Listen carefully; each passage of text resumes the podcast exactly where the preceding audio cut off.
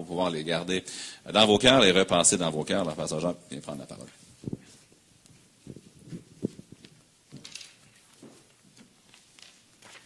Merci encore, Pasteur Lévé, de m'avoir donné l'occasion de prêcher.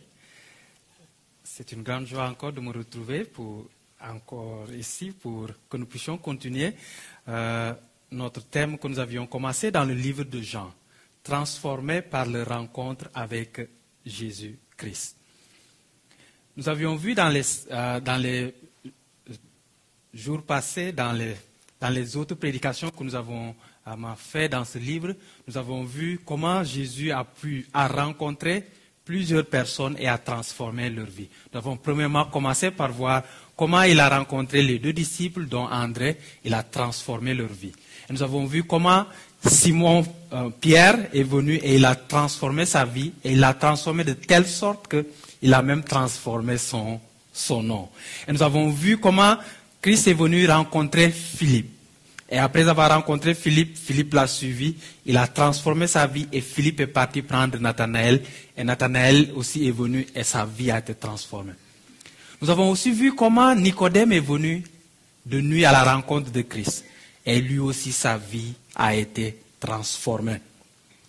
Et la dernière fois, nous avons vu comment Christ est venu de façon sciemment s'asseoir sur un puits et attendre la femme samaritaine afin de transformer sa vie. Aujourd'hui, je voudrais que nous puissions voir une histoire, une histoire d'une vie transformée, d'une vie de désespoir à une vie d'espérance. Cette histoire est c'est l'histoire d'un homme qui a souffert pendant 38 années. Ça veut dire que si c'était aujourd'hui, cet homme a commencé à souffrir des années avant que je ne naisse jusqu'à aujourd'hui. C'est une transformation très grande, mais cette transformation a pu avoir lieu seulement à la rencontre de notre Seigneur Jésus-Christ. Chers frères et sœurs, quand Christ entre dans une vie, il ne vient pas juste pour faire le ménage. Il vient pour transformer et rendre nouveau. Il ne fait pas du recyclage, mais il est dans le business de transformation. Ce n'est certes pas souvent une transformation physique. Quelquefois, ça arrive. Nous le voyons quand Christ a rencontré beaucoup de gens, il les a transformés physiquement. Et c'est le cas de, euh, notre, euh, du paralytique aujourd'hui. Mais Christ est plus préoccupé par une transformation de notre personne intérieure, la transformation de notre personne spirituelle. Car cette transformation de cette personne spirituelle va toujours se voir à l'extérieur. Cette personne cachée à l'intérieur de nous, que nous seuls connaissons, mais que Dieu lui-même connaît mieux que nous. Christ vient pour nous transformer. C'est pourquoi quand Jean conclut son évangile, il dit en Jean 20,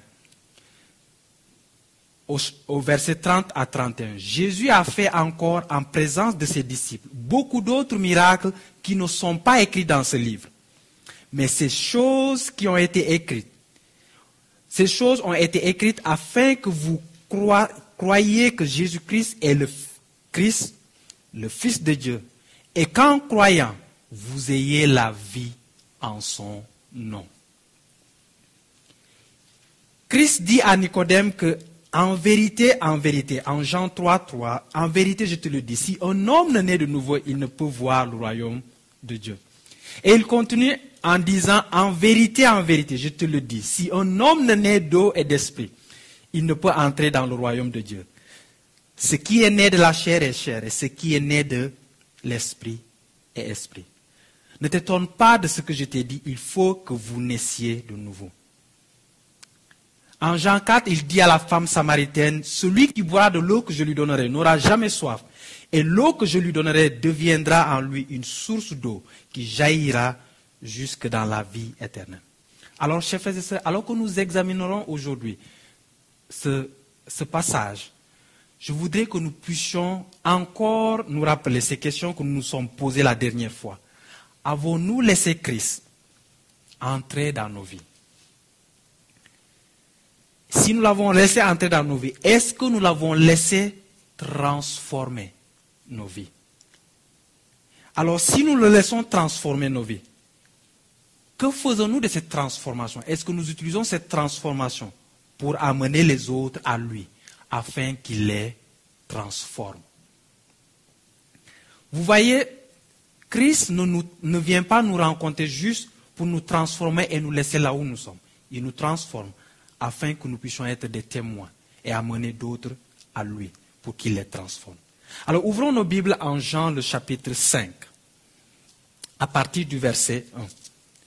Voici ce que la parole de Dieu nous dit.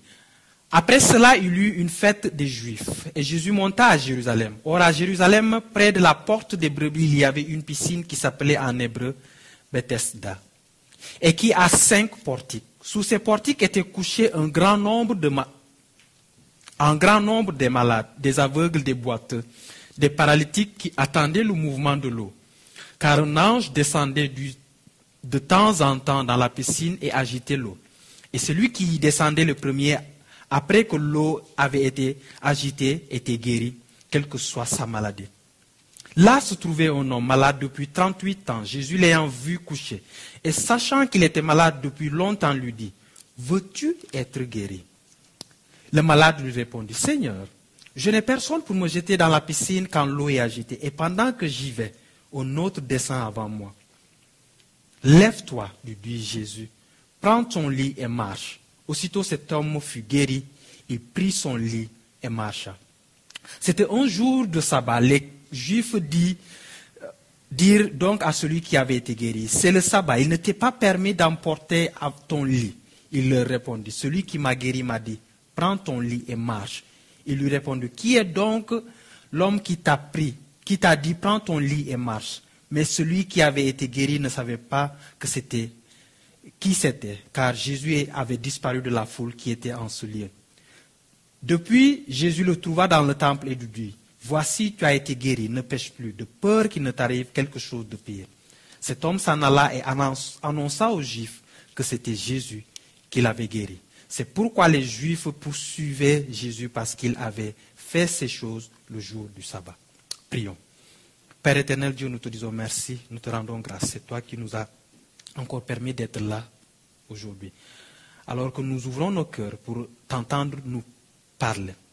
Nous voudrons, Père éternel Dieu, que tu puisses, par la puissance de ton Saint-Esprit, euh, prendre le contrôle de nos cœurs, de nos âmes et de nos esprits. Éloigne de nous toute distraction et que nous puissions être tout oui à ta parole et que nous puissions te laisser nous transformer. Que la puissance de ton Saint-Esprit puisse transformer nos cœurs que nous ne puissions pas sortir d'ici comme nous sommes venus, mais que nous puissions repartir transformés. Je te prie tout cela dans le beau et précieux nom de notre Seigneur Jésus-Christ. Amen. Alors nous allons voir aujourd'hui une histoire que beaucoup d'entre nous connaissons. Et cela peut être, peut devenir encore comme si c'était une répétition. Mais je voudrais que nous puissions laisser la parole de Dieu nous parler. Car quand la parole de Dieu est ouverte, il faut que nous puissions nous attendre à ce qu'elle nous parle. Alors soyons attentifs à ce qu'elle nous dit. La rencontre de Jésus-Christ avec le paralytique de cette piscine de Bethesda est une histoire d'une vie transformée. Nous voyons ici une vie d'invalide, quelqu'un qui est impotent, qui ne peut rien faire, qui a été transformé pour devenir quelqu'un qui a quelque chose, qui a une espérance, une vie d'espoir, une vie d'espérance. Certes, ici, nous ne voyons pas, comme la femme samaritaine, que sa vie va produire, va, transformer des gens. Par exemple, son témoignage, nous ne voyons pas ici, euh, la parole de Dieu ne nous raconte pas si son témoignage va amener des gens à Christ. Mais nous savons une chose, c'est que sa vie a été transformée. Et nous voyons juste après sa transformation qu'il va faire ce que le Seigneur va lui dire. Je voudrais que nous puissions voir premièrement ici une vie de désespoir. Chers frères et sœurs, notre monde est rempli de désespoir. Les cas désespérés de notre monde sont en pagaille. Dans notre monde, nous voyons des vies brisées, défigurées par le péché. Et c'est le cas ici que nous, ce que nous voyons ici dans le récit ici, c'est comme une image de notre monde d'aujourd'hui. On nous dit ici que quand Jésus, hors Jésus, hors à Jérusalem, près de la porte des brebis, il y avait une piscine qui s'appelle en hébreu Bethesda et qui a cinq portiques. Sous ces portiques étaient couchés un grand nombre de malades, des aveugles, des boîtes, des paralytiques qui attendaient le mouvement de l'eau. Je voudrais que nous puissions voir un hospice de désespoir dans la maison de la miséricorde. Bethesda veut dire la maison de la miséricorde. Et pourtant, à l'intérieur de cette maison de, la miséricorde, nous voyons un couloir où beaucoup de gens sont assis, pleins de désespoir.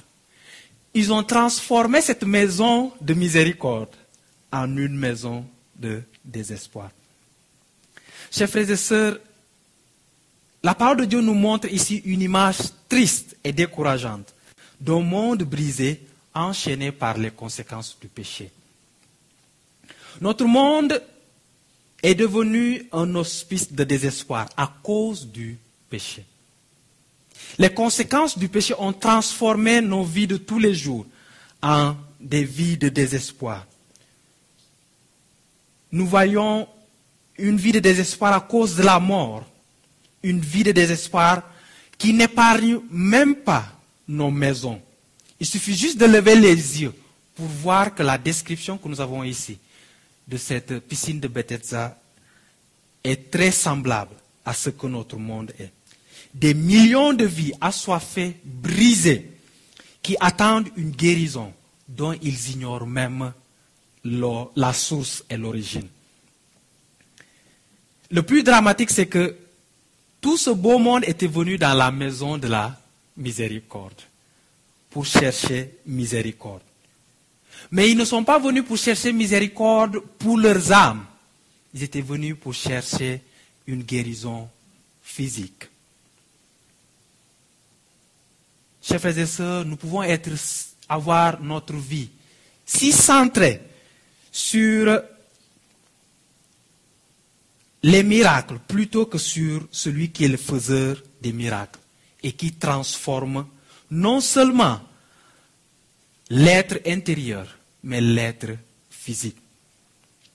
Ils étaient plus préoccupés par leur bien-être physique plutôt que par leur bien-être spirituel. Alors la question pour nous aujourd'hui, quelle est la raison pour laquelle nous allons dans la présence de Dieu? Quand nous venons dans la maison de miséricorde, qui est la présence de notre Seigneur Dieu, quel est l'objectif que nous allons?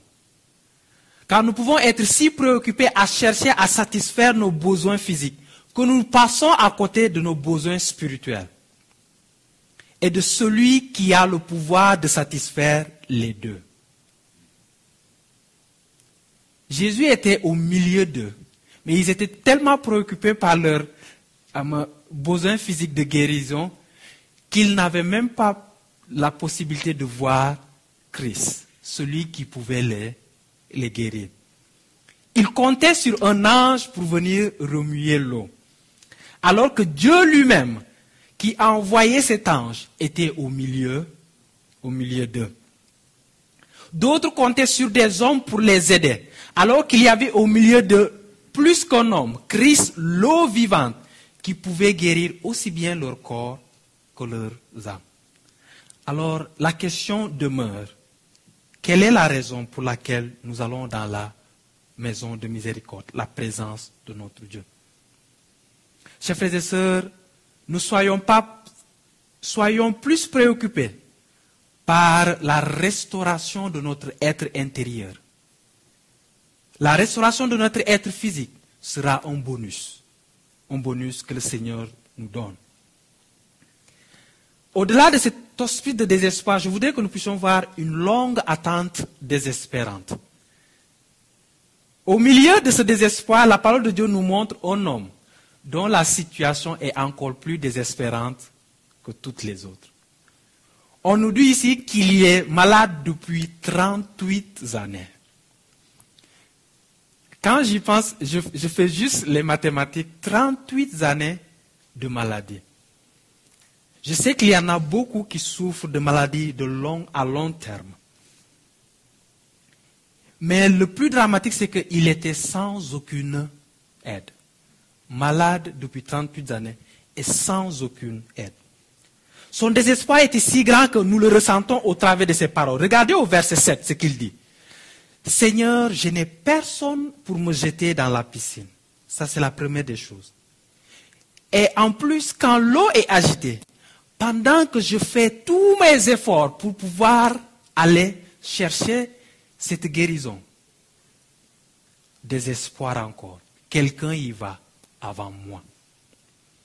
La vie, Père éternel, euh, chers, amis, peut être une vie de désespoir. Et nous pouvons avoir plusieurs désespoirs.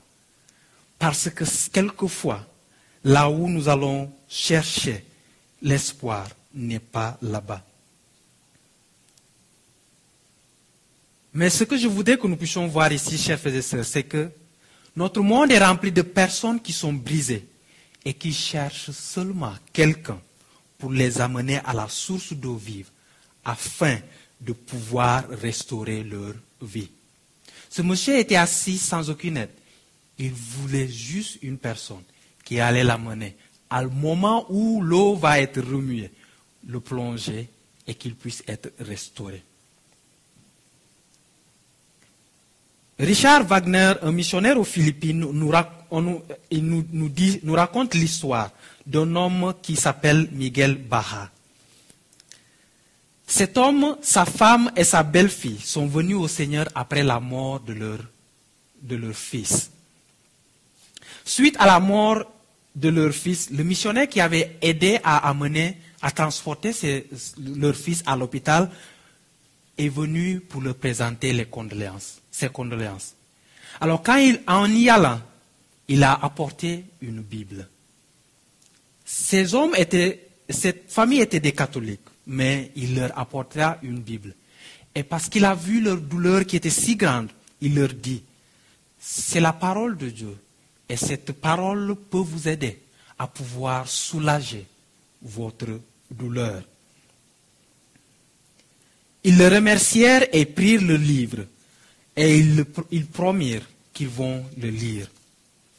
Alors par la grâce de Dieu et le travail du Saint-Esprit, ils furent sauvés, baptisés et ils devinrent très engagés dans l'Église.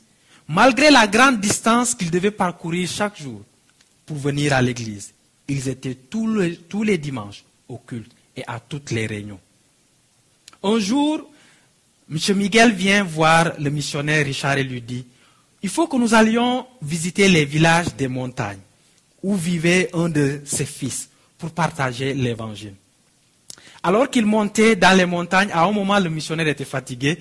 Alors Miguel, voyant que Richard était fatigué, lui dit, on va prendre une pause. Après un long moment de silence, Miguel va demander à Richard, il lui dit, je me demande depuis combien de temps il y a eu des missionnaires dans cette zone. Richard lui répondit, depuis plus de cinq ans. Cinq ans s'écria Miguel, tout étonné. Puis la conversation continua et Richard lui posa la question, mais pourquoi tu me demandes cette question? Alors Miguel lui dit, alors que je suis qu'on est en train de partager l'évangile à ces gens, je me rappelais de mon fils. Tous ces gens à qui nous avons partagé, partagé l'évangile étaient ses voisins. Il lui dit, mon fils était un bon homme. C'était quelqu'un de bien. Et je suis sûr que si nous l'avions partagé l'évangile, il n'allait pas la rejeter, mais il allait accepter cet évangile. Alors, un silence s'installa. Puis Miguel regarda Richard les yeux dans les yeux, les yeux pleins de larmes, et lui posa cette question. Monsieur, pourquoi n'es-tu pas venu un tout petit peu plus tôt?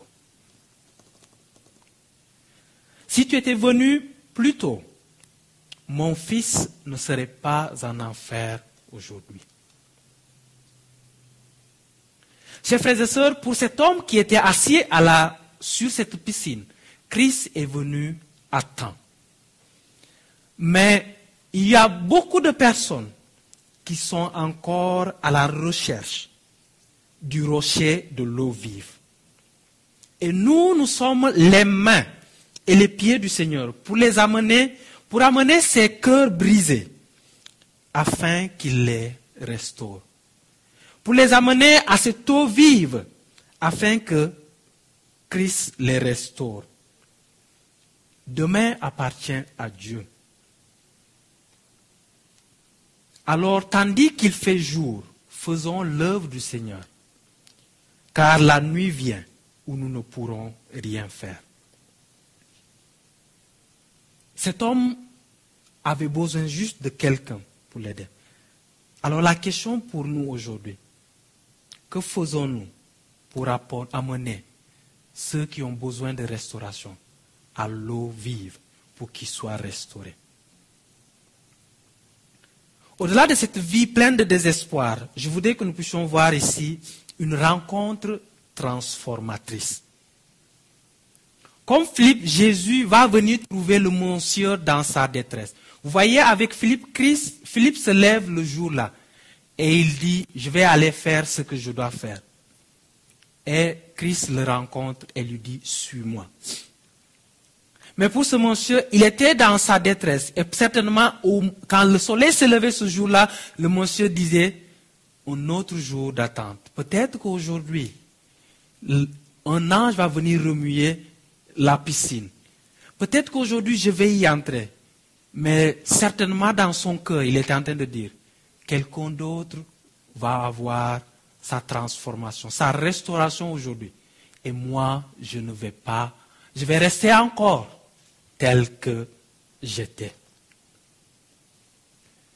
Mais Christ va le trouver dans cette détresse, dans sa détresse, et va le trouver là où il était pour le sauver.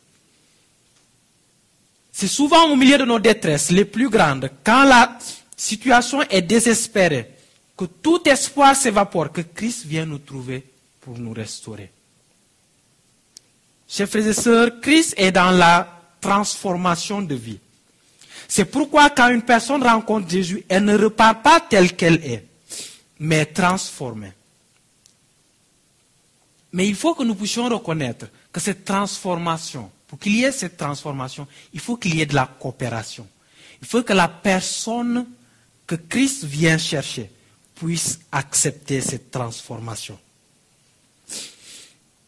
En s'adressant à l'église de Laodicée, Christ va dire en Apocalypse 3, 20, Voici, je me tiens à la porte et je frappe. Si quelqu'un entend ma voix et ouvre la porte, j'entrerai chez lui. Je souperai avec lui et lui avec moi.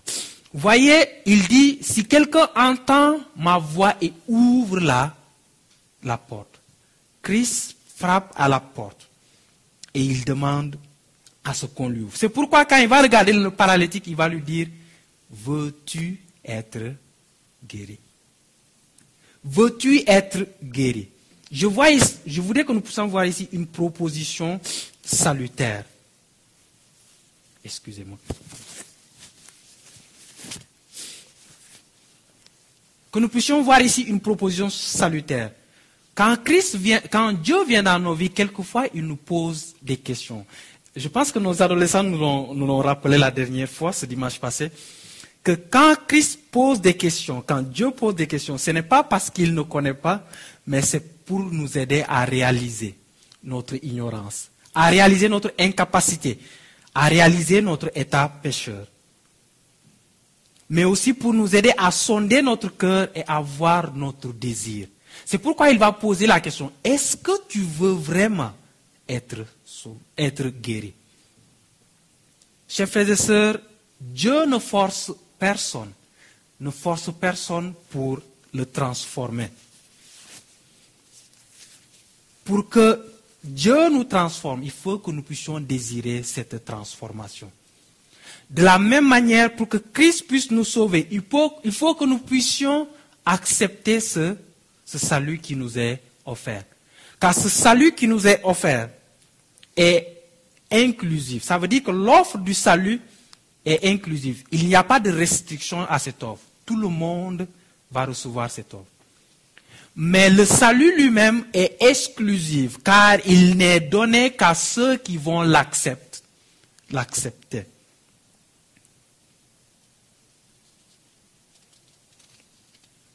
Alors, ici nous voyons cette offre qui est donnée.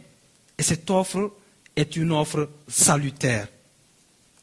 Mais au-delà de cette offre salutaire, nous voyons ici une parole transformatrice. Quand il lui dit veux-tu être guéri, il va, le monsieur va, au lieu de lui dire oui, je veux être guéri, il va lui dire, il va, lui dire mais ça fait 38 ans que je suis, je suis sur ce lit. Mais il va lui dire je veux être guéri, mais je n'ai personne pour m'amener vers la source de guérison. Alors Christ va prononcer des paroles transformatives. Lève-toi, lui dit Jésus, prends ton lit et marche. Aussitôt, cet homme fut guéri. Chers frères et sœurs, nous voyons encore une fois de plus la révélation de la puissance de Christ. Par une parole, il transforma la vie de ce monsieur. Ici, Christ nous révèle sa puissance, mais aussi sa divinité. En effet, par ce miracle, Jésus démontre à nouveau qu'il est vraiment la parole qui a créé toutes choses. On nous dit en Jean 1 au verset 1 à 4, au commencement était la parole, et la parole était avec Dieu, et la parole était Dieu. Elle était au commencement avec Dieu. Toutes choses ont été faites par elle, et rien de ce qui a été fait n'a été fait sans elle. Elle était la vie, et la vie était la lumière des hommes. Christ, la parole qui a tout créé, a prononcé juste des paroles et a transformé la vie de cette personne. Chers amis, quel que soit ce que nous traversons, quel que soit l'état de notre vie et de notre situation, nous pouvons placer notre confiance en Christ. Nous pouvons venir à Christ et lui demander de l'aide, car par une parole, il peut rendre toutes choses nouvelles. Certes, ce sera selon sa volonté, mais en un clin d'œil, il peut rendre toutes choses nouvelles. Alors, qu'attendons-nous pour venir à Christ? Qu'attendons-nous pour venir à Christ pour qu'il transforme nos vies? Mais aussi, quand nous venons à lui, qu'est-ce que nous attendons pour le laisser transformer nos vies? Est-ce que nous le lui demandons? Est-ce que nous désirons vraiment qu'il transforme nos vies? Mais Parce que si nous désirons qu'il transforme nos vies, il suffit juste qu'il prononce une parole pour qu'il nous transforme notre vie. Certes, nous n'allons pas entendre une voix, une vive voix, mais cette transformation se fera au travers de sa parole que nous avons avec nous. Cette Bible transformera notre vie. Si nous désirons être transformés, et la laissons nous transformer. Mais au-delà de cette transformation, nous voyons ici une obéissance sans, sans doute une obéissance exempte de doute. Le paralytique va obéir. Christ va lui dire, prends, lève-toi, prends ton lit et marche. Il va le faire. Il obéit au commandement de la parole de Dieu sans questionner. Il a pris son lit et il a marché. Et ne se souciait pas de ce que les autres allaient dire. Il ne se souciait pas de ce que les autres allaient dire sur lui. Il se souciait de plus d'obéir à la parole de Christ. Nous prouvons, chers frères et sœurs, notre guérison spirituelle quand nous nous levons et marchons à la suite de Christ en obéissance à sa parole. Notre obéissance à sa parole et à ses commandements sont la preuve de notre guérison spirituelle.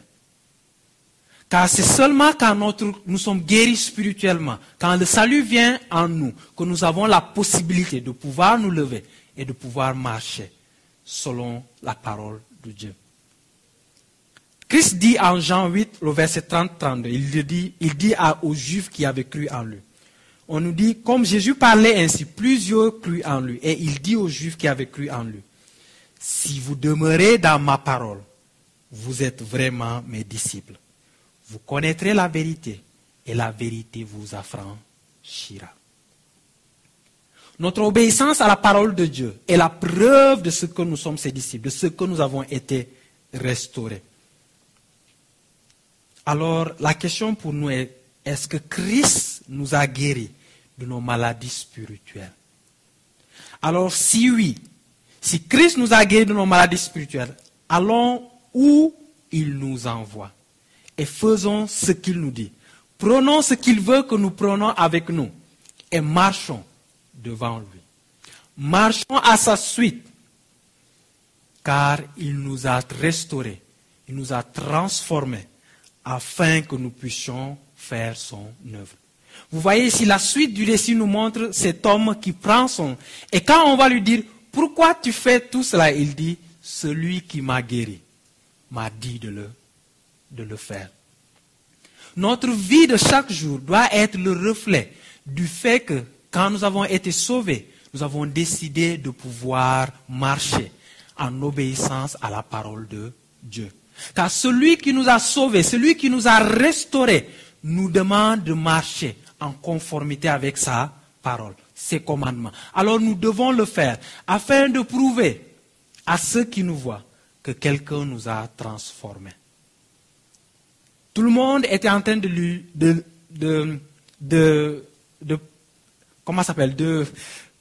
se mettre à, parler du mal de lui. Mais lui, il était plus préoccupé à obéir à celui qui l'a, qui guéri. Il y avait des commandements, donc il lui disait, ne porte pas, c'est le sabbat. Il était plus préoccupé à faire ce que celui qui l'a restauré Alors, notre restauration doit faire de telle sorte que nous n'avons plus les yeux sur les commandements humains, mais les yeux sur les commandements de Dieu et marcher et vivre selon Dieu. Mais plus encore, que nous puissions servir le Seigneur. Il va après voir Christ et Christ va lui dire, ne pêche plus, afin que quelque chose de pire ne t'arrive. Et dès qu'il sait qu'il a guéri, voyez ce qu'il va dire. Il va déjà commencer à annoncer. Il va dire, c'est Christ qui m'a, qui m'a guéri. Christ nous guérit afin que nous puissions annoncer, l'annoncer lui. Hébreu 9, le verset 13, 13 à 14 nous dit ceci. Car le sang des taureaux et des boucs est la cendre d'une vache répandue sur ceux qui sont souillés sanctifie et procure la pureté de la chair. Combien plus le sang de Christ, qui par l'Esprit éternel s'est offert lui-même sans tâche à Dieu, purifiera-t-il votre conscience des œuvres mortes? Écoutez bien, afin que vous serviez le Dieu vivant. Christ nous restaure pour que nous puissions servir le Dieu vivant. Alors la question pour nous, encore aujourd'hui. Avons-nous laissé Christ entrer dans nos vies et nous transformer? Est-ce que nous laissons Christ continuer cette œuvre de transformation dans nos vies? Et si cela est vrai, que faisons-nous de cette transformation? Est-ce que nous amenons d'autres à lui? Car il y a beaucoup qui sont en train d'attendre et qui peut-être un jour nous diront, pourquoi n'êtes-vous pas venu plus tôt? Prions. Père éternel Dieu, nous te disons merci, nous te rendons grâce. Car c'est toi qui nous as encore permis de nous rassembler ici. Nous te demandons, Père, que tu puisses, ces paroles que tu nous as encore enseignées aujourd'hui, que nous puissions, Père éternel Dieu, les, les garder dans notre cœur et les laisser nous transformer que ce que tu nous as parlé aujourd'hui, nous puissions, Père éternel, y réfléchir que nous puissions, que ces paroles ne tombent pas juste sur la mauvaise terre de notre cœur, mais qu'elles tombent sur la bonne terre de notre cœur et qu'elles puissent produire du fruit. Beaucoup de fruits, des fruits de service, du fruit de, euh, de repentance, en toutes choses. Et que Père éternel Dieu, nous puissions être des serviteurs, des serviteurs zélés dans ton œuvre, afin d'amener à toi ces hommes, ces vies brisées, pour qu'ils puissent être transformés et restaurés. Je te demande tout cela dans le beau et précieux nom de notre Seigneur Jésus-Christ. Amen. Amen. Merci beaucoup.